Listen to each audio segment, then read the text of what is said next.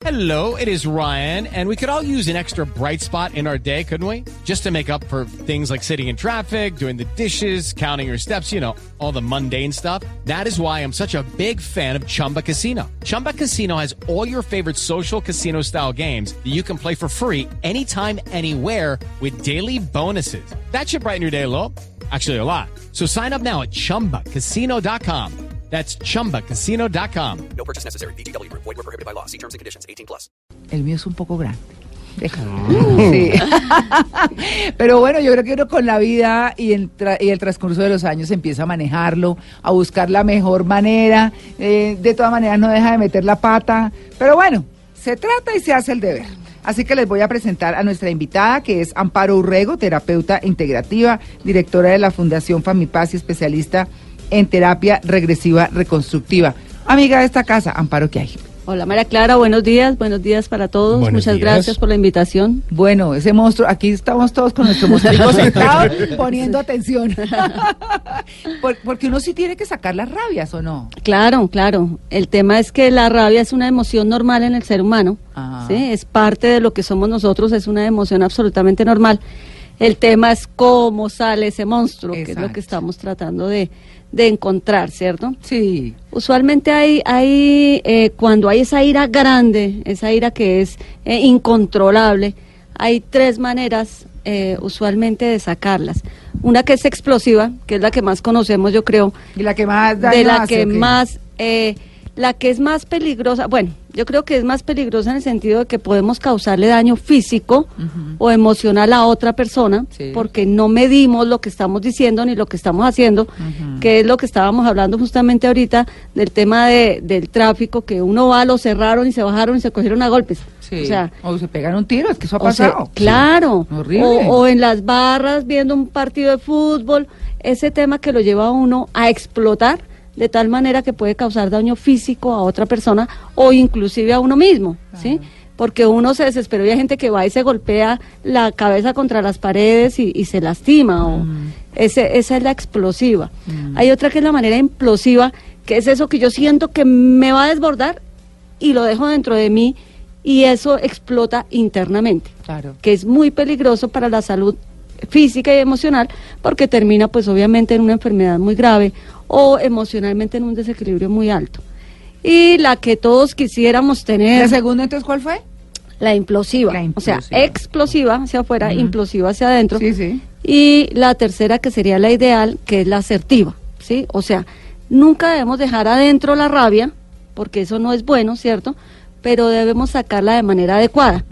El tema es cómo logramos nosotros manejar esa emoción para sacarla de manera adecuada. Ese es el, el quid del asunto. ¿Por qué la gente termina siendo furiosa? Bueno, hay muchas, hay muchas causales, ¿cierto? Como te digo, la, la rabia es una emoción absolutamente normal y natural dentro del ser humano.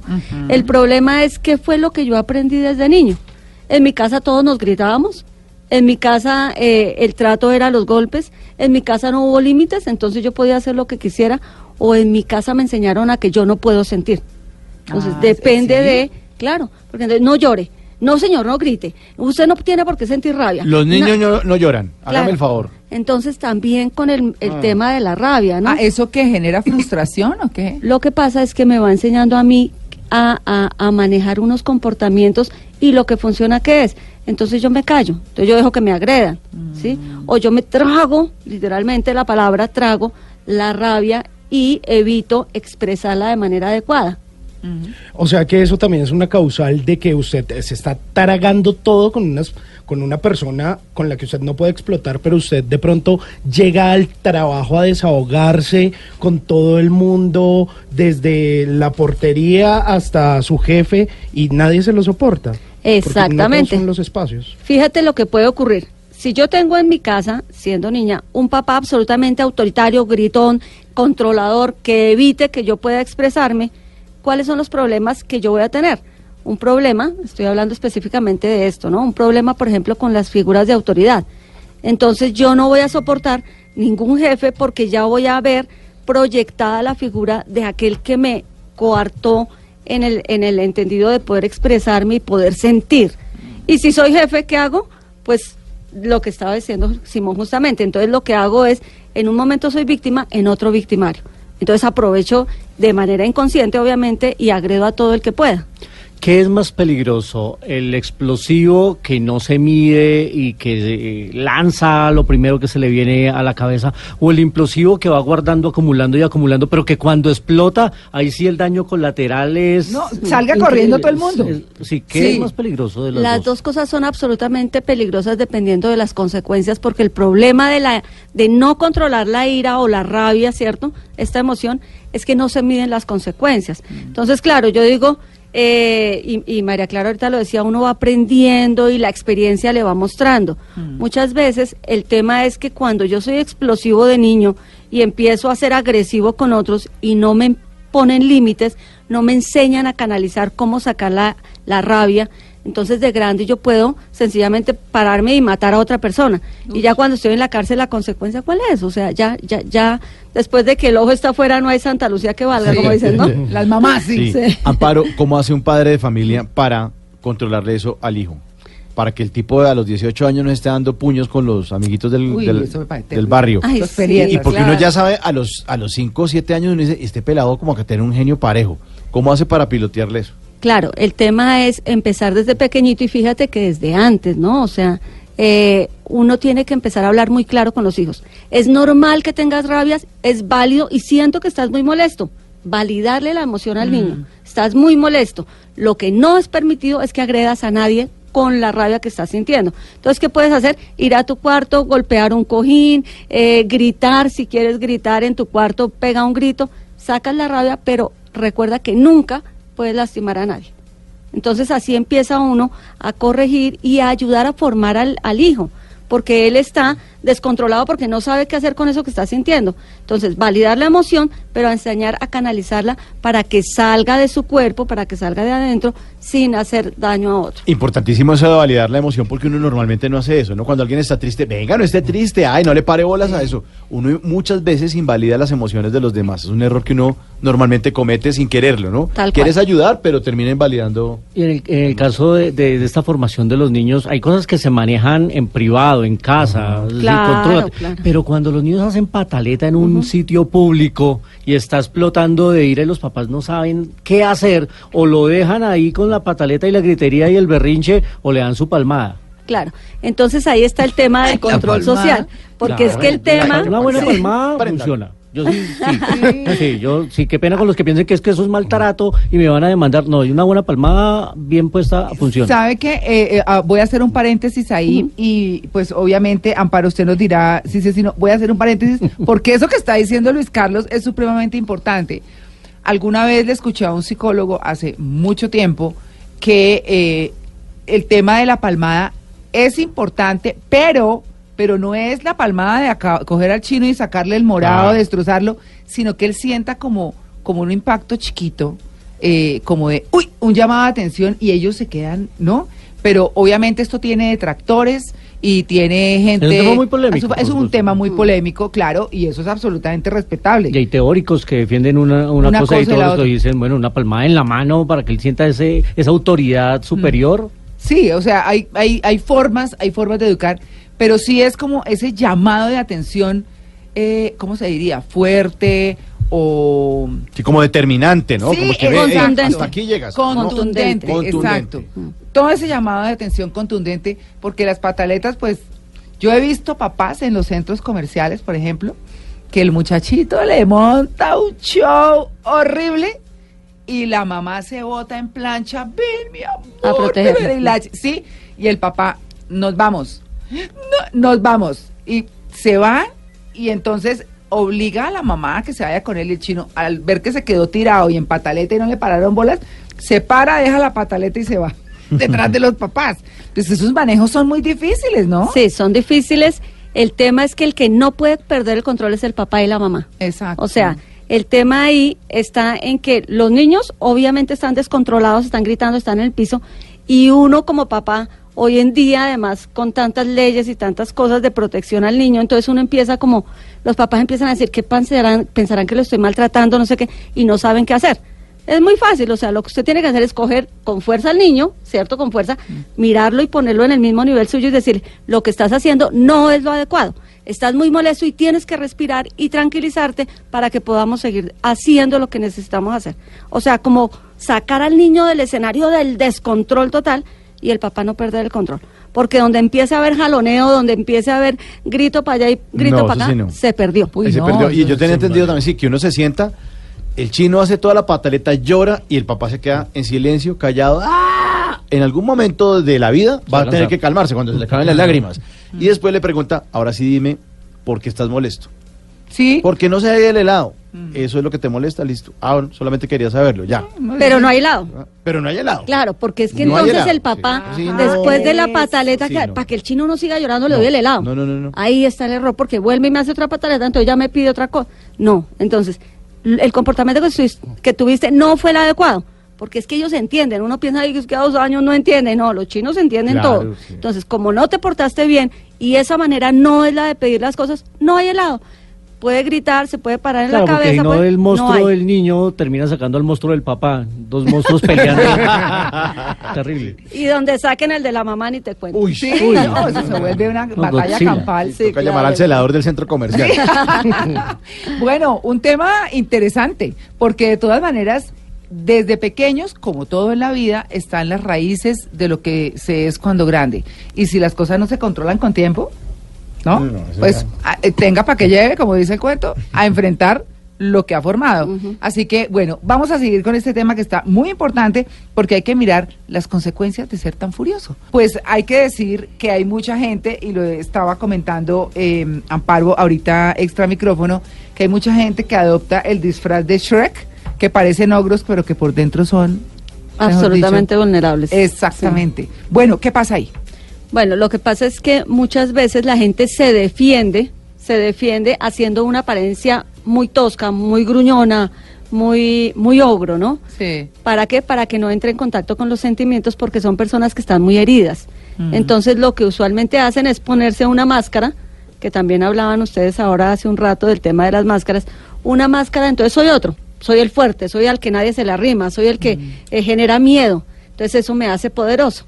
Cuando realmente adentro lo que tengo es mucho miedo que me toquen porque me pueden desbaratar emocionalmente. Claro, y eso es interesante. De, to- de todas maneras, la gente eh, busca como sus propias formas de enfrentar eso. Y eso de las máscaras que usted dice, bueno, yo hice el, el- el camino de Maús, ¿no? Y allá se habla de eso, de cómo las quitarse máscaras? uno las máscaras. Claro, claro, porque todo el mundo genera máscaras para protegerse de algo y para, pues, para defenderse. Pero bueno, hablando de este tema, cuando uno, hemos hablado de que uno explota y mete la pata que va aprendiendo a manejar eso con el tiempo. De todas maneras, de vez en cuando vuelve y la mete, ¿no? Entonces, ¿qué pasa con la gente que no expresa? que ahí está el tema absolutamente interesante de cómo yo vivo la rabia, O sea, los implosivos. los implosivos, porque ese eh, que era lo que preguntaba Luis Carlos, cuáles pueden ser las consecuencias de eso también y cuál es más peligroso. Resulta que la persona que no saca la rabia, sino que se la va comiendo, se la va comiendo, se la va comiendo, empieza de acuerdo a cómo viva eh, en su medio de manera cotidiana la vida, empieza a generar una enfermedad u otra enfermedad u otra enfermedad. Por ejemplo, eh, una persona que, que, que se descompone, depende de donde sienta la rabia en su cuerpo, puede generar cálculos, por decir algo. Hay una gente que dice, "Uy, es que me da una piedra. Ah, ¿Y qué son los cálculos? Piedras. Piedritas. Ah. ¿Y dónde las tiene? ¿En la vesícula o en los riñones? Depende, ¿cierto? De cómo vivo la vida. Hay otros que dicen, uy, es que a mi jefe no me lo trago, es que yo lo veo y quisiera, y me queda aquí como trancado en la garganta. ¿De qué se enferma? De las amígdalas, de la tiroides, porque quedó aquí la rabia. Mm. Entonces depende como de dónde la ubico en el cuerpo o en el estómago, ¿sí? Uy, es que yo no me paso esta verdad, o es que no lo puedo digerir. Es que me da úlcera. Es que me da úlcera Ah, cuando lo veo Me da úlcera. Sí, sí, sí. o colon irritable, o, Sí. sí. de acuerdo a donde yo lo sienta en el cuerpo, así mismo lo voy a expresar a través de una enfermedad si no saco la rabia. Ese es el mayor peligro de la, de la implosiva, ¿no? De, de dejar la rabia en el cuerpo. Uy, sí, porque es que, eh, bueno, no sé si a algunas personas les pasará, pero si yo no digo las cosas, yo en lo particular, eh, siento como un nudo en la garganta. Yo tengo que decirlo y tengo que buscar el mejor momento, pero no me lo puedo quedar callado. No, no es, siento como, como dice uno, como que se envenena, como Sí. que se le hace una cosa Claro. aquí y, y como que no, no, tengo que buscar un buen momento y decir, venga, hablemos de esto y no sé qué, y no me pareció esto y no me pareció lo otro y ta, ta, ta. Pero, pero si no, se enferma uno. Sí. Claro, Sí. Entonces cuando yo estoy, por ejemplo, en terapia, lo primero que hago es ubicar en el cuerpo, porque el cuerpo nos habla y nosotros no lo escuchamos. Mm. Ubicar en el cuerpo dónde es que sientes esa emoción. Sí. ¿Y qué, fi- qué forma tiene esa emoción? O sea, digamos, es una manera de, de tratar de entender cómo se siente la emoción. Entonces hay personas que dicen, no, es que yo tengo como un nudo en la garganta, como dice María Clara. Otros dicen, no, es que yo tengo como una bola de fuego en el pecho y yo siento que me quema. Otros dicen, no, tengo como un triángulo. O sea, sale lo que quiera y de acuerdo a eso, entonces uno observa qué es lo que se está dañando y qué órganos se están dañando en el cuerpo. Claro. Uy, sí. No voy a volver a decir, uy, me cae peor que un golpe bajo. No, no, no, Porque corres un peligro ahí Uy, no. en... Una patada en aquellas. Sí, Ay, uy. sí, no lo vuelvo a decir. No, eso eh, dolió. El Claro. es grave. Bueno, ¿cómo manejar ese monstruito? Bueno, ¿qué es lo Sí, ideal? sí. Entonces, lo ideal es expresar la rabia y expresarla con voz. O sea, de verdad que estoy con mucha rabia, estoy muy molesta, me molesta mucho, pero ¿sabes qué? Ahorita hablamos. Ah, Porque uno empieza a saber que si se está subiendo demasiado, empie- puede generar algo que es nocivo para el otro o para uno mismo, así sea con palabras. Sí. Uno que saca con decir, cuando uno está bravo, muchas veces lo que busca es lastimar al otro. Mm. Entonces, ¿qué es lo que más le duele? Uy, es que tú, tú, tú, tú. Y cuando ya uno ha hecho eso, ya no hay manera de retractarse reversa. sin dejar un daño emocional o físico. Entonces, eh, yo me acuerdo que había en algún momento un mensaje que mandaban mucho que es como si eh, uno clava un, una tachuela, una puntilla, algo, y la saca, ahí quedó el hueco. Claro. Entonces, en el corazón del otro queda el dolor de las palabras que uno puede expresar cuando las dice con rabia. Entonces, hacer conciencia de la rabia y decir, sí, siento mucha rabia por lo que está pasando, estoy muy molesto, pero prefiero ahorita no hablar. ¿Y qué es lo más importante del que está al lado? Que respete ese espacio. Porque aquí, aquí viene un tema también de, de un gran escritor y profesor mío que se llama Joan Garriga, y él decía, en las relaciones siempre debemos dar, en lo positivo un poquito más, y en lo negativo un poquito menos Claro. porque eso sí va a ir bajando el nivel de rabia. Entonces, si tú estás muy molesta y me dices, estoy con mucha rabia, yo te digo, pues venga, hijo de madre, venga, y no- pues No, la bueno, cosa se nos sube. cascamos, a ver. Exacto, ¿sí? Bueno, pero hay una cosa que es importante y es cuando empieza uno a hacer el curso de paciencia y de aceptación, ¿cierto? El curso Calimán de Serenidad y Paciencia. Sí, exacto, Calimán. exacto. Entonces, cuando uno dice, eh, tengo un contacto permanente con esta persona, bien sea porque vive conmigo o porque trabaja conmigo o porque está en el vecindario o porque está cerca. Y entonces, esa persona tiene X o Y característica. Entonces uno dice, miércoles, pues, tengo que tener paciencia o la acepto o porque buscar cambiar la gente no sé, o sea, me parece que no, pero sí eh, hacer tal vez uno mismo como esa introspección y decir, no, yo voy a asumir esta conducta frente a esta persona. Por ejemplo, si la persona no entiende fácil eh, que eso sucede, eh, entonces uno coge, toma aire y vuelve y explica, o no, o como, o, o qué hace. Claro. ahí.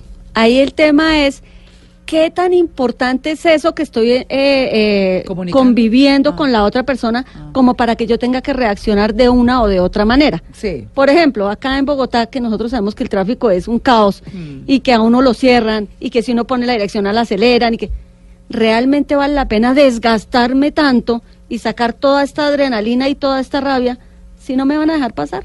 O sea, es empezar a entender y a elevar un poquito el nivel de conciencia de cuál es la consecuencia de lo que está pasando en el otro sobre mí. ¿Vale la pena que yo me desgaste o empiezo a sentir no vale la pena empezar a desgastarme con tanta cosa y empiezo a fluir desde otro nivel vibracional? O sea, más relajado, respirando, porque claro, hay cosas que a uno lo alteran. No es que uno, ojalá uno pudiera decir, soy inmutable, ya aquí no me, nada me perturba, nada me agobia, nada me molesta. es muy difícil. Mm. Pero realmente cuando uno llega y dice, oiga, que, lo- que el vecino es amargado, que el vecino siempre grita, que el vecino no sé qué, ¿qué es lo que yo puedo hacer desde mí para yo estar bien, ¿cierto? Mm, claro. y empezar a protegerme de esas personas eh, agresivas, negativas, de ese tráfico terrible y sentir que eso que estoy haciendo es protegiendo y cuidando mis emociones, mi bienestar y mi armonía. Eso es- entonces hay que andar de gancho con el mostrico, pero bien manejadito. Pero bien manejadito, sacar, pequeñas dosis. sacarlo, no Peinarlo. dejarlo en mi cuerpo, peinarlo. No consentirlo. alimentarlo mucho, no alimentarlo No mucho. alimentarlo. Y, y además ver con quién de verdad uno se agarra, ¿no? Hay una frase muy bonita de Fito Páez de una canción que se llama Al lado del camino que dice, no es bueno nunca hacerse de enemigos que no estén a la altura del conflicto. Ah, sí, eso Entonces es usted así. no se vaya a meter, Sí. o sea, ¿para qué se pone a agarrarse con el vecino? ¿Para qué hace eso? Si usted sabe que el ¿Para tipo qué? es un patán Sí. o maleducado, usted es una persona calmada, decente, ¿para qué va a ir, como decían las, las abuelitas, no se rebaje, mijo, no Sí. se rebaje. ¿Para qué se pone usted a pelear con el celador si él está haciendo su trabajo y está Sí, cumpliendo ya. órdenes? Sí, él no es, exacto. el, él no es el que decide si usted entra o no entra. Él no se inventó eso, él no se inventó que los parqueaderos de visitantes usted los puede ocupar.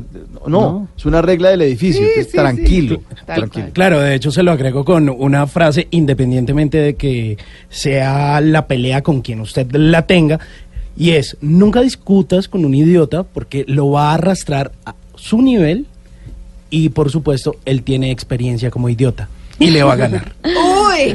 ¡Qué duro! Claro, pero es así. Eh, ¿Qué hacemos con el mostrico entonces? Entonces, la idea, recordemos, recordemos, siempre lo importante es validar nuestra emoción, hacer conciencia de lo que estamos sintiendo y nuestro cuerpo nos, nos está hablando, ¿cierto? Cuando empezamos a sentir como que se subió, miremos si vale la pena alimentar el monstruo, como decía Luis Carlos, o vale la pena empezar a decir, oiga, yo soy una persona que no necesita dañarse, dañar a otros, sino por el contrario, empezar a cuidarme, porque eso también hace que mi cuerpo, mi salud emocional y física De todas a la maneras, altura. claro, claro. De todas maneras, el mostrico de vez en cuando hay que sacarlo. Sí, creo que hay momentos en que venga lo peino y porte de. Eh, claro, sacarlo sin dañar a otros ni dañarse Sí, a uno. Eso es lo importante. Muy bien, pues bueno, el tema buenísimo. Me parece que eso es parte de nuestro día a día, eh, eh, que nos enfrentamos a lo que somos y a lo que son los demás también, ¿no? Y uno se estrella con eso, o se enfrenta a eso de una manera importante. Finalmente yo quisiera decir algo y es que recordemos que nosotros no somos la emoción. La emoción llega y se va, porque muchas veces uno rotula a las personas, uy, es que es un histérico, es un mal geniado o es una fiera esta señora. ¿Mm? Nosotros no somos la emoción. La emoción llega y se va. Sí, eso, y sabe que me parece importante que eh, cuando uno juzgue a una persona sea por experiencia propia y no por lo que le dicen los demás. Uno muchas veces se equivoca en eso y le han dicho de personas cosas horribles eh, o cosas lindas Sí, también Sí, sí, sí. y uno se estrella con una sorpresa muy distinta.